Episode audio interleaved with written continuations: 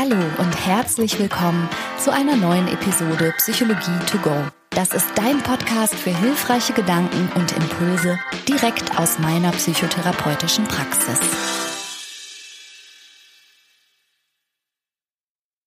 Heute reden wir über Ehrgeiz, den sogenannten gesunden Ehrgeiz, aber auch den Punkt, ab dem Ehrgeiz vielleicht ungesund wird.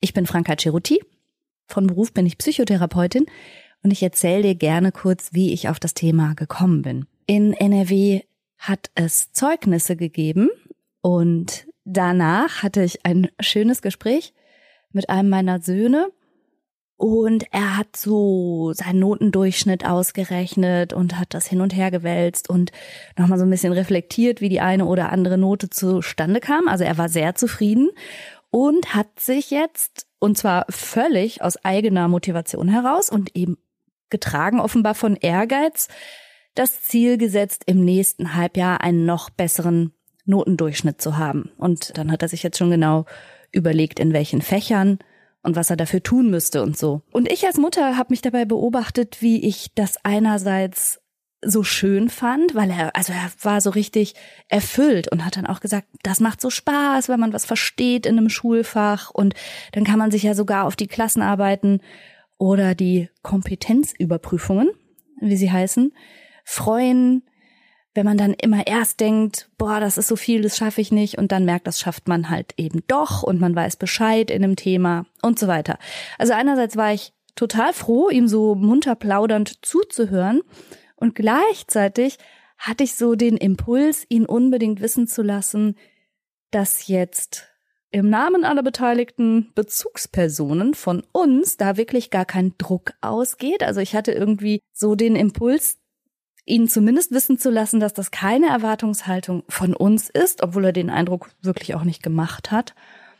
Und jetzt kommt ein ganz komischer Gedanke, der sich auch eingeschlichen hat dass ich dachte, ja, aber hoffentlich überfordert er sich nicht, also hoffentlich manövriert er sich nicht selbst und ohne Not in einen Stress hinein, der ihm dann vielleicht nicht gut tut oder ihm sogar diese Freude, die er im Moment hat, eher verdirbt. Und ich habe mich an meine eigene Schulzeit zurückerinnert und da waren sehr gute Schüler häufig gleichzeitig sehr unbeliebte Schüler. So im Sinne von, die waren die Streberärsche. Also Zumindest in meiner Schulzeit gab's das hier und da noch. Und das waren so Gedanken, die alle so parallel nebeneinander in meinem Kopf standen. Und ich habe gemerkt, dass meine eigene Haltung zum Thema Ehrgeiz irgendwie zwiegespalten ist. Und deshalb habe ich gedacht, oh ja, vielleicht geht's ja der einen oder anderen Person, meinen Zuhörerinnen und Zuhörern genauso. Und lass uns doch mal das Thema Ehrgeiz von ein paar Seiten beleuchten. Also wir sprechen über zu viel Ehrgeiz, wir sprechen über zu wenig Ehrgeiz, wir sprechen über gesunden Ehrgeiz, aber wir sprechen auch über die Zusammenhänge oder die möglichen Zusammenhänge mit psychischen Erkrankungen. Also was genau versteht man eigentlich unter Ehrgeiz? Ich habe das Wort mal nachgeschaut und in Ehrgeiz steckt ja einerseits das Wort Ehre drin und andererseits das Wort Geiz. Seltsam irgendwie, dachte ich und habe jetzt gelernt, dass die Worte Geiz und Gier etymologisch, also sprachwissenschaftlich betrachtet, einen gleichen Wortstamm haben, die gleiche Herkunft. Und Ehrgeiz bedeutet also so etwas wie nach Ehre und Anerkennung gieren. Also gierig sein nach Ehre und Anerkennung.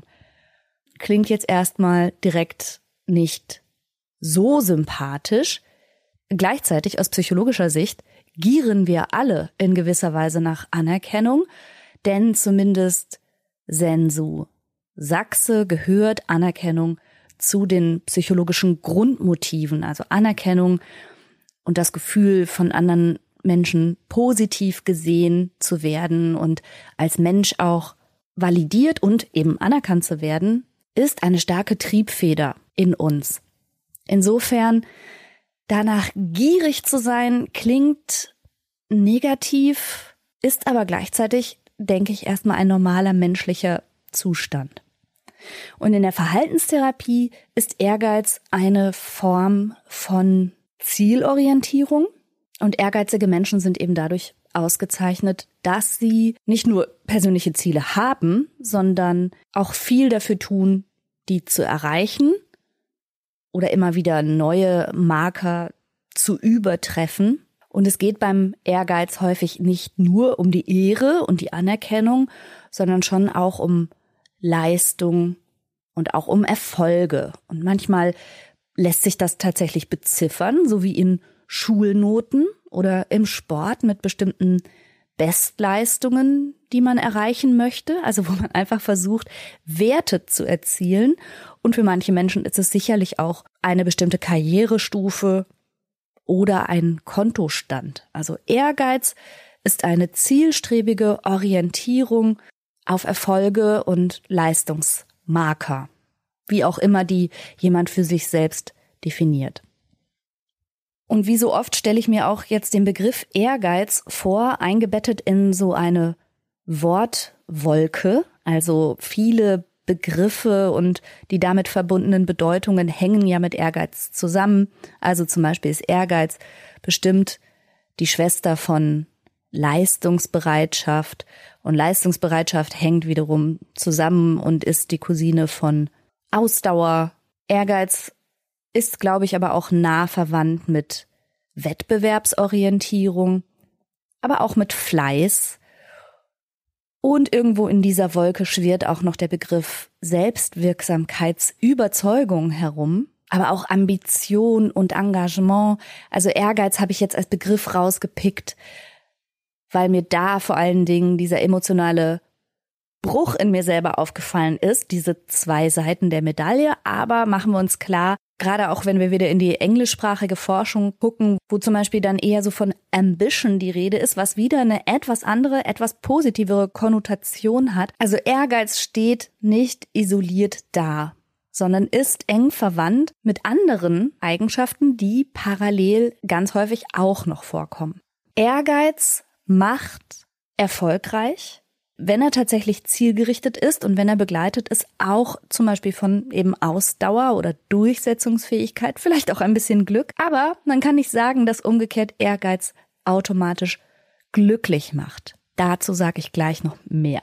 Unsere Gesellschaft ist ja nun mal so gebaut, dass Ehrgeiz in gewisser Weise von uns allen gefragt ist. Also es scheint ein positives Persönlichkeitsmerkmal zu sein, denn wir sind ja eigentlich von frühester Kindheit an kompetitiven Situationen ausgesetzt, Prüfungssituationen, aber auch äh, bestimmten Schwellensituationen, wo man immer irgendwas erreichen soll oder erreicht haben muss. Und da kann ein gesunder Ehrgeiz, der es einem leicht macht, sich auf diese Dinge vorzubereiten oder der es einem auch erleichtert, sich zum Beispiel kompetitiv in eine Vergleichssituation mit anderen Menschen zu stellen. Also das kann wenn man das so sieht, als Schlüssel zum Erfolg gesehen werden. Also wenn es einem leicht fällt, wenn man intrinsisch motiviert ist, wenn man gerne Dinge umsetzt, wenn man nicht nur gerne Leistung zeigt, sondern auch mit Überprüfung kein Problem hat und so weiter. Also eben alles, was mit Ehrgeiz zusammenhängt, dann kann man damit, zumindest in der Gesellschaft, wie sie aktuell gestrickt ist, sicherlich auch was erreichen. Und das wird auch bewundert. Also zum Beispiel SportlerInnen und AthletInnen werden für ihren Ehrgeiz und ihre Ausdauer bewundert oder Menschen, die in der Forschung arbeiten, die bewundern wir auch für ihren Ehrgeiz und ihre Fähigkeit, sich durchzubeißen oder auch Menschen, die tolle Dinge erfinden und Patente anmelden. Die bewundern wir auch für ihren Ehrgeiz, aber dann auch ihre anhaltende Motivation, obwohl sie mit tausend Rückschlägen vielleicht fertig werden müssen. Und dann gibt es aber eben auch klar ein zu viel an Ehrgeiz und ein zu wenig. Und ich habe mir Gedanken gemacht, was eigentlich passiert, wenn Menschen zu wenig Ehrgeiz haben. Also wenn wir nochmal auf den Wortsinn zurückkommen, also überhaupt nicht nach Anerkennung gieren, nach Ehre gieren und eigentlich auch nichts erreichen möchten im Kontext mit anderen Menschen aber offensichtlich auch keiner inneren, intrinsisch motivierten Bestrebung folgen, irgendwas erreichen zu wollen. Also das klingt für mich so im Wortsinn gleichgültig. Also wenn etwas zu erreichen oder nichts zu erreichen für diese Person keinen Unterschied macht, also gleichgültig ist, ist diese Person gleichgültig. Und ich muss aber ehrlich sagen, dass ich mir kaum vorstellen kann, dass ein Mensch gleichgültig zur Welt kommt. Ich habe schon den starken Eindruck, also nicht nur als Psychotherapeutin jetzt gesprochen, sondern auch als Mutter, dass kleine Menschen zur Welt kommen und eigentlich sowas wie ein Spirit haben, also etwas können zu wollen, etwas erreichen zu wollen, irgendwo hin zu wollen, eine Vision von sich selbst zu entwickeln, Pläne zu haben und Ziele zu haben. Ich weiß nicht, ob ich das jetzt automatisch mit Ehrgeiz übersetzen würde, aber zumindest mal behaupte ich, dass alle Menschen in sich den Wunsch und auch die Fähigkeit zu einem Wachstum tragen. Und wenn jetzt also ein Mensch dadurch auffällt, dass er ausgesprochen wenig ehrgeizig ist, wenig zielorientiert, wenig strebsam, sich vielleicht auch Wettbewerbs- oder Leistungssituationen vollumfänglich entzieht, dann würde ich mich immer fragen, wie kommt das? Wie ist das denn passiert? Da würde ich von wenig Selbstvertrauen ausgehen, also wenig Vertrauen in die eigenen Kompetenzen. Ich würde von wenig Selbstwirksamkeitsüberzeugung ausgehen, also dass diese Person vielleicht gar nicht an ihre eigenen Fähigkeiten und Fertigkeiten glaubt und auch nicht daran glaubt, dass sie etwas bewirken kann.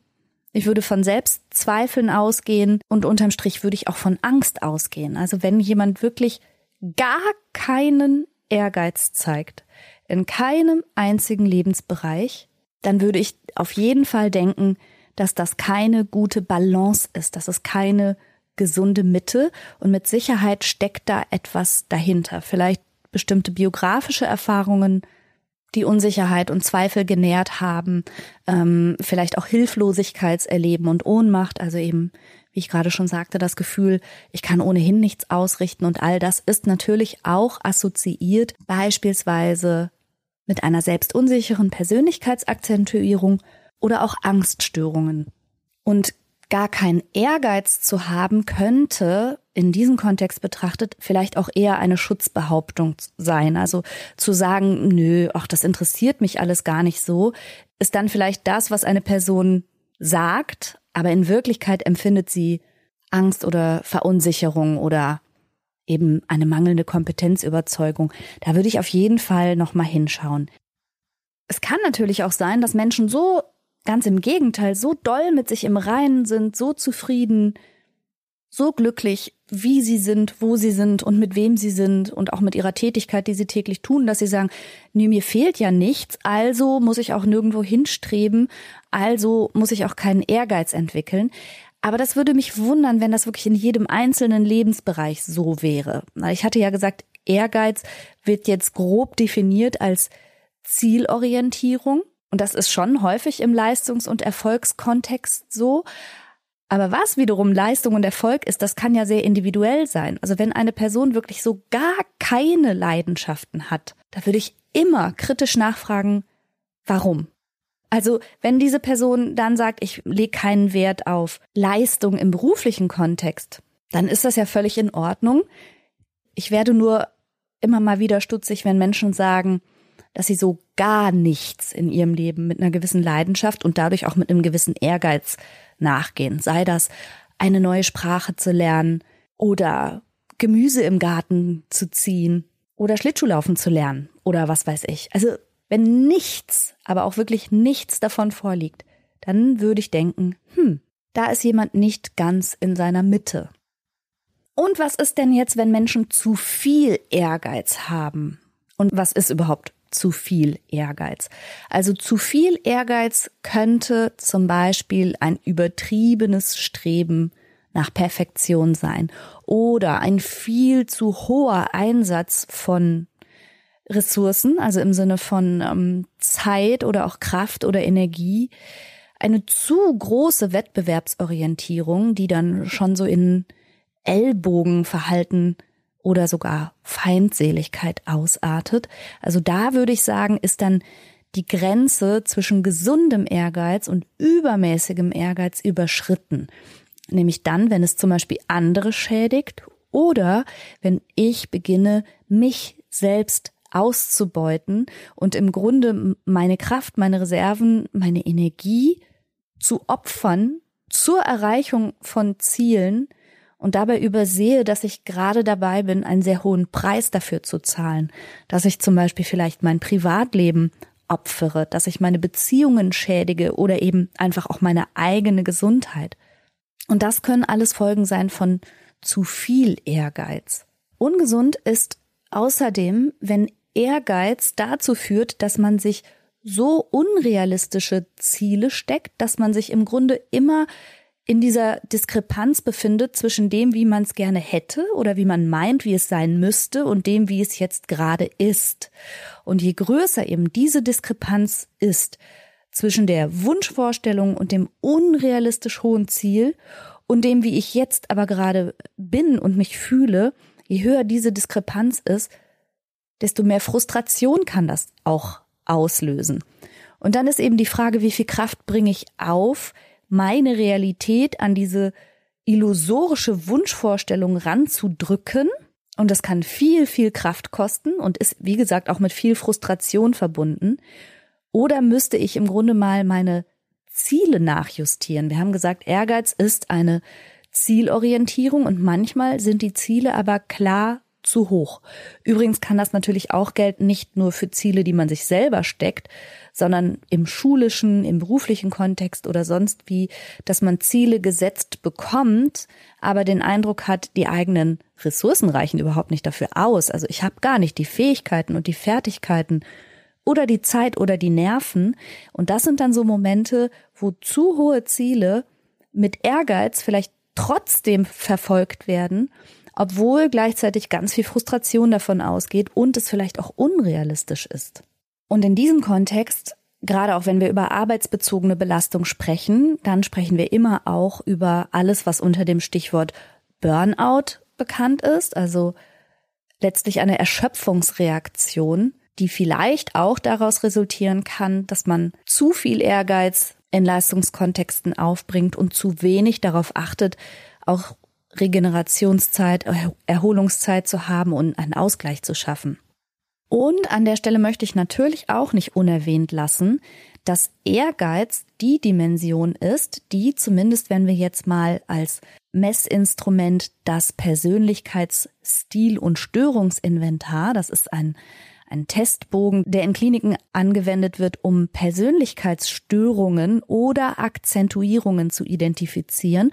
Und da gibt es eine Skala, die reicht von ehrgeizig bis narzisstisch. Also das heißt, wenn der Ehrgeiz in einem Ausmaß überzogen ist und mit einer ausgeprägten Beschäftigung mit sich selbst einhergeht und mit Grandiositätsvorstellungen und einem eben außerordentlichen Bedürfnis nach Anerkennung, dann reden wir vielleicht auch über eine narzisstische Persönlichkeitsstörung. Da habe ich an anderer Stelle schon mal einen Podcast zugemacht, ein Interview mit Rainer Sachse, der Experte in Deutschland zum Thema Narzissmus ist, falls dich das interessiert.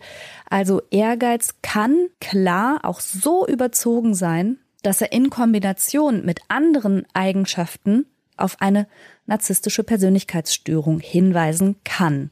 Und so ein paar Stichworte hatte ich ja schon genannt, eben die außerordentliche Wettbewerbsorientierung, das Kompetitive, aber tendenziell vielleicht sogar feindselige, der Anspruch auf die absolute VIP Number One Stellung und teilweise eben auch diese kaltschnäuzige Art, über Leichen zu gehen zugunsten der eigenen Spitzenposition. Also all das ist mit Sicherheit dann kein gesunder Ehrgeiz mehr, sondern dann reden wir über Narzissmus.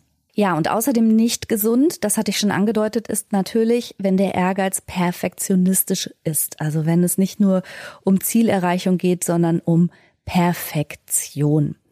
Über Perfektionismus habe ich im Podcast auch schon öfter gesprochen und das ist vor allen Dingen auch immer wieder Thema in meinem Sisu-Kursi, weil von perfektionistischen Bestrebungen einerseits, aber auch perfektionistischen Sorgen andererseits ganz viel Leid ausgeht. Und da habe ich eine interessante Metastudie gefunden, die ist noch gar nicht so alt, die ist 2023 erschienen und das war ein Review also eine Meta-Analyse über mehr als 400 Studienarbeiten, die sich mit dem Zusammenhang zwischen Perfektionismus und Krankheitssymptomen beschäftigt haben. Und diese Studie halt von Callahan und anderen hat nochmal untermauert, dass es große Zusammenhänge gibt zwischen Perfektionismus und einerseits Depressionssymptomen, andererseits Angstsymptomen und auch, dass die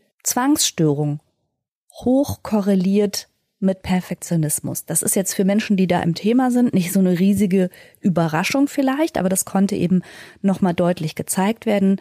Also Angst, Depression und Zwang hängt stark mit Perfektionismus zusammen. Und wenn ich sage, das hängt zusammen, dann ist dadurch nur eine Korrelation beschrieben, also ein Zusammenhang, aber nicht unbedingt eine Kausalität. Also dadurch ist nicht gesagt, was die Ursache für was ist. Weil man kann das in verschiedene Richtungen denken. Also was die Ursache für was ist, lässt sich gar nicht eindeutig sagen. Die Angst kann ja der Motor für den Perfektionismus sein. Das heißt, wenn ich große Angst habe vor Fehlern, vor Misserfolg, vor Scheitern, dann entwickle ich einen Perfektionismus, dann wäre die Angst sozusagen die Ursache für den Perfektionismus. Man kann aber auch zum Beispiel denken, jemand, der sehr perfektionistisch ist und an seinen unrealistischen Erwartungen aber immer wieder scheitert und sich aufreibt, der wird depressiv. Dann wäre der Perfektionismus die Ursache für die Depression. Und man kann auch sagen, jemand, der grundsätzlich perfektionistisch ist, entwickelt eine Zwangsstörung. Man kann aber auch sagen, naja, die Zwangsstörung ist vor allen Dingen gekennzeichnet durch eine Unsicherheitsintoleranz und in dem Bestreben, sich möglichst viel Sicherheit und Gewissheit zu verschaffen, werden die Menschen perfektionistisch. Ne? Also wenn ich sage, da gibt es Zusammenhänge, habe ich dadurch nicht gesagt, was durch was verursacht und erklärt wird, sondern nur, dass es zusammen gesehen wird. Also ich fasse das bis hierher nochmal zusammen. Zu wenig Ehrgeiz bedeutet im Grunde, dass man stagniert, dass man sich Herausforderungen oder Entwicklungsschritten, die vielleicht altersgemäß wären, nicht stellt und dass man verharrt und das bremst im Grunde jede Art von Entwicklung aus. Aber zu viel Ehrgeiz kann tatsächlich auch krankhafte Ausmaße annehmen. Zum einen ist zu viel Ehrgeiz mit Perfektionismus gekoppelt und dadurch mit Angst, Depression und Zwangsstörung und gleichzeitig ist zu viel Ehrgeiz auch kennzeichnend in Kombination mit anderen Symptomen für die narzisstische Persönlichkeitsstörung. Wir reden also wie so oft darüber, dass Gesundheit offensichtlich in einer ausbalancierten Mitte liegt.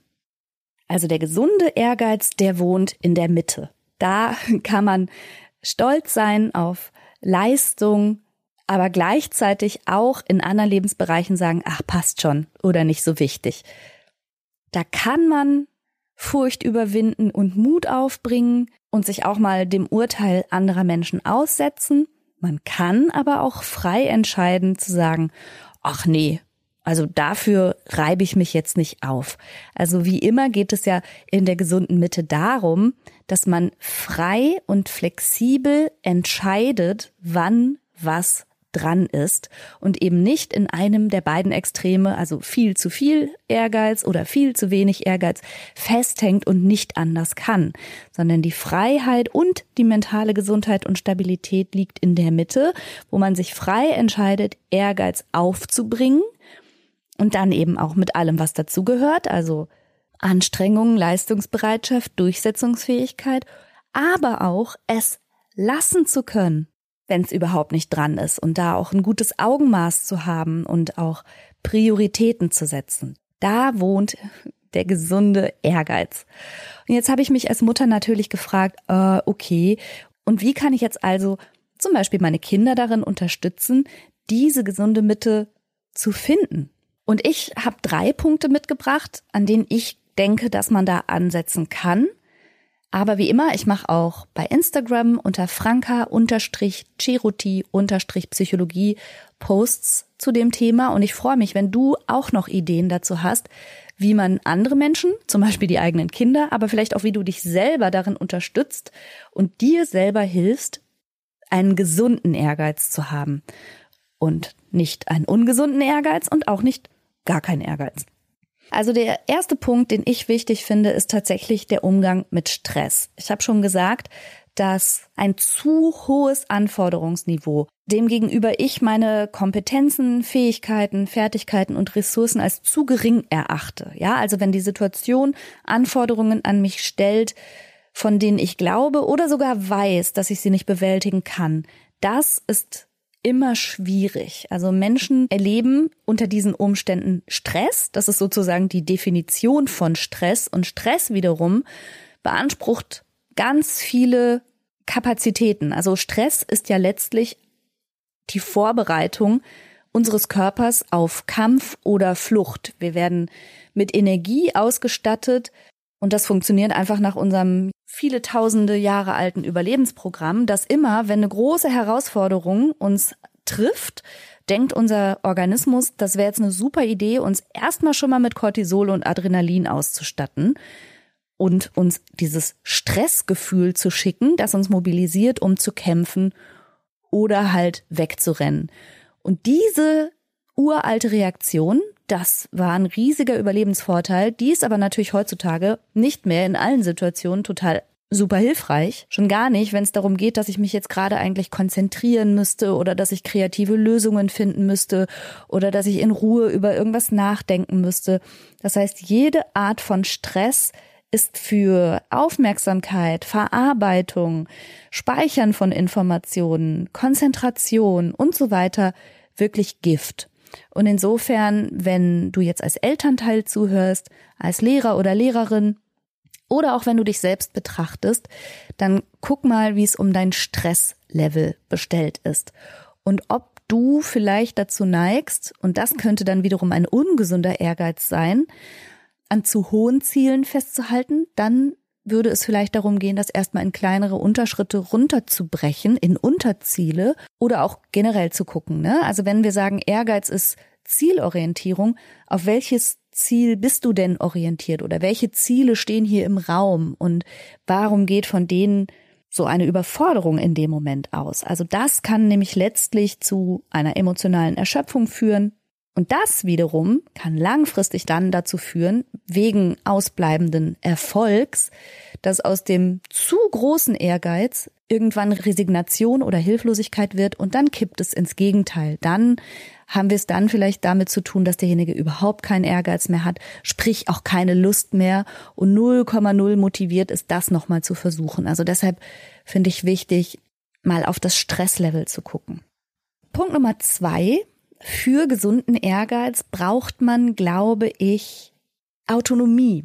Und das war ganz interessant. Ich hatte letzte Woche die Gelegenheit, auf einem Symposium mit Lehrkräften zu sprechen. Und die stehen manchmal vor der Schwierigkeit, dass sie ihre Schülerinnen und Schüler so bis ins Teenageralter begleiten. Und dann kommt die mittlere Reife oder die Matura oder das Abitur, was auch immer. Und dann sollen die jungen Menschen plötzlich alleine entscheiden. Und dann sollen sie plötzlich wissen, was sie wollen. Und dann sollen sie plötzlich wissen, wofür ihr Herz schlägt und wofür sie Ehrgeiz aufbringen können. Und das sind sie natürlich überhaupt nicht gewohnt, weil ja auch unser Schulsystem einerseits von uns immer wieder Ehrgeiz verlangt und Wettbewerbsbereitschaft und Leistungsorientierung und gleichzeitig aber oft wenige Freiheitsgrade lässt, zumindest meinem eigenen Schülerinnen-Dasein zufolge, zu gucken, ja, aber was macht mir denn wirklich Spaß und wo kann ich denn wirklich auch so eine intrinsische Motivation entwickeln? Wo entwickle ich von ganz alleine Ehrgeiz, Durchhaltevermögen, Antrieb und alles, was dazu gehört? Weil es einfach für mich nicht nur Spaß macht, sondern auch wichtig ist und einen Wert darstellt und so.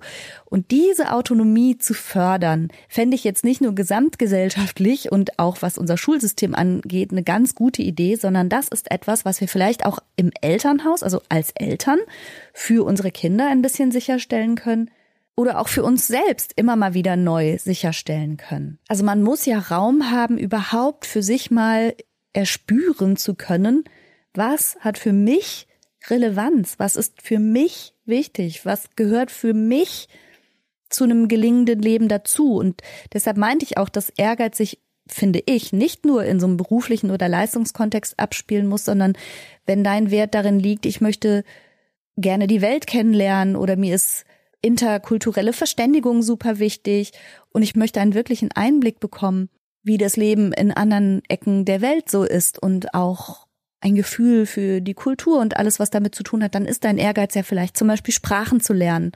Aber da braucht man ja auch erstmal ein bisschen Freiraum dafür und das meine ich mit Autonomie, sowas an sich erstmal feststellen zu können.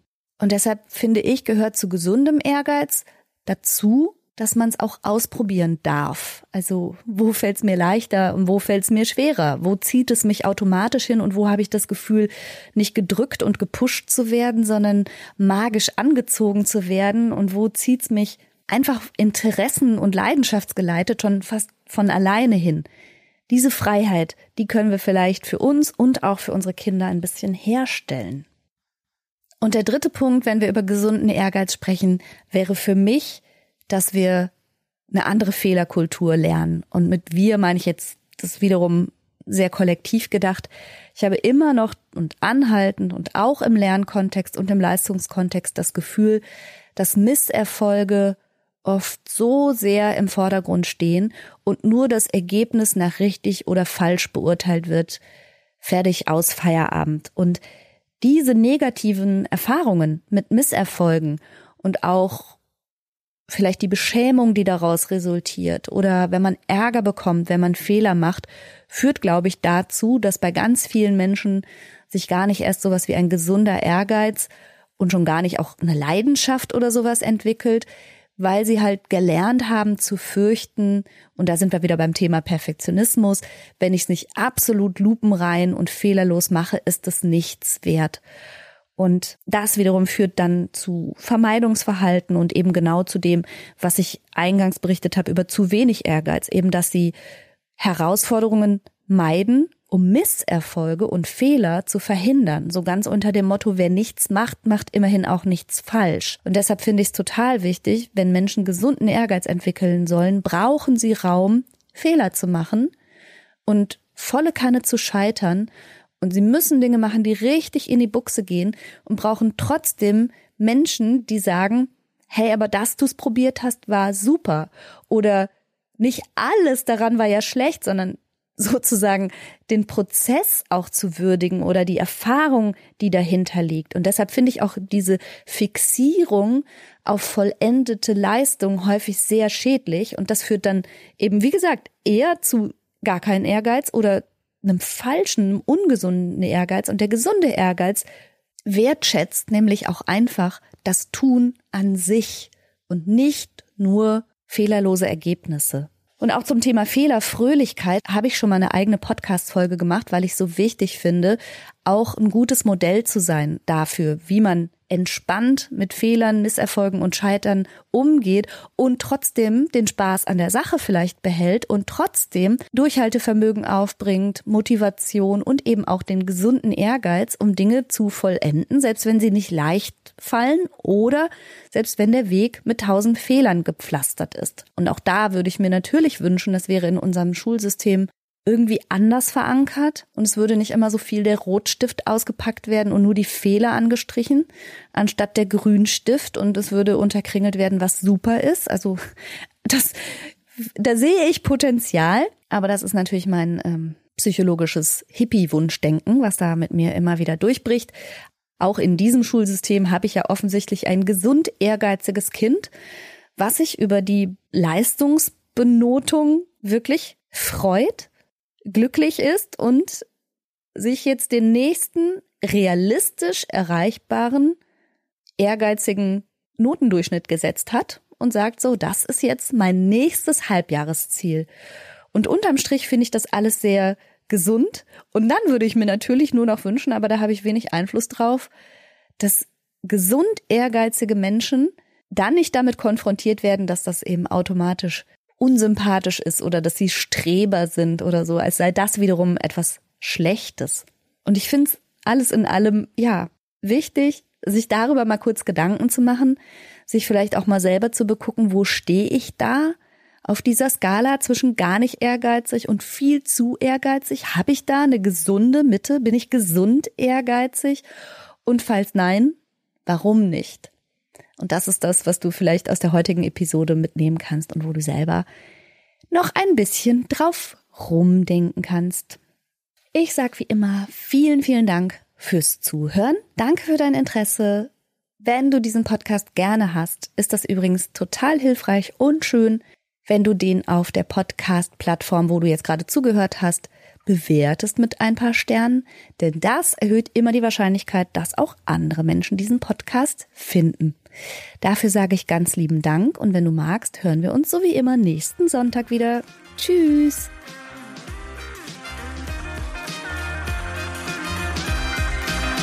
Das war's für heute. Ich hoffe, du konntest eine Menge frischer Gedanken für dich mitnehmen. Mehr davon gibt's auch auf meiner Seite www.franca-ceruti.de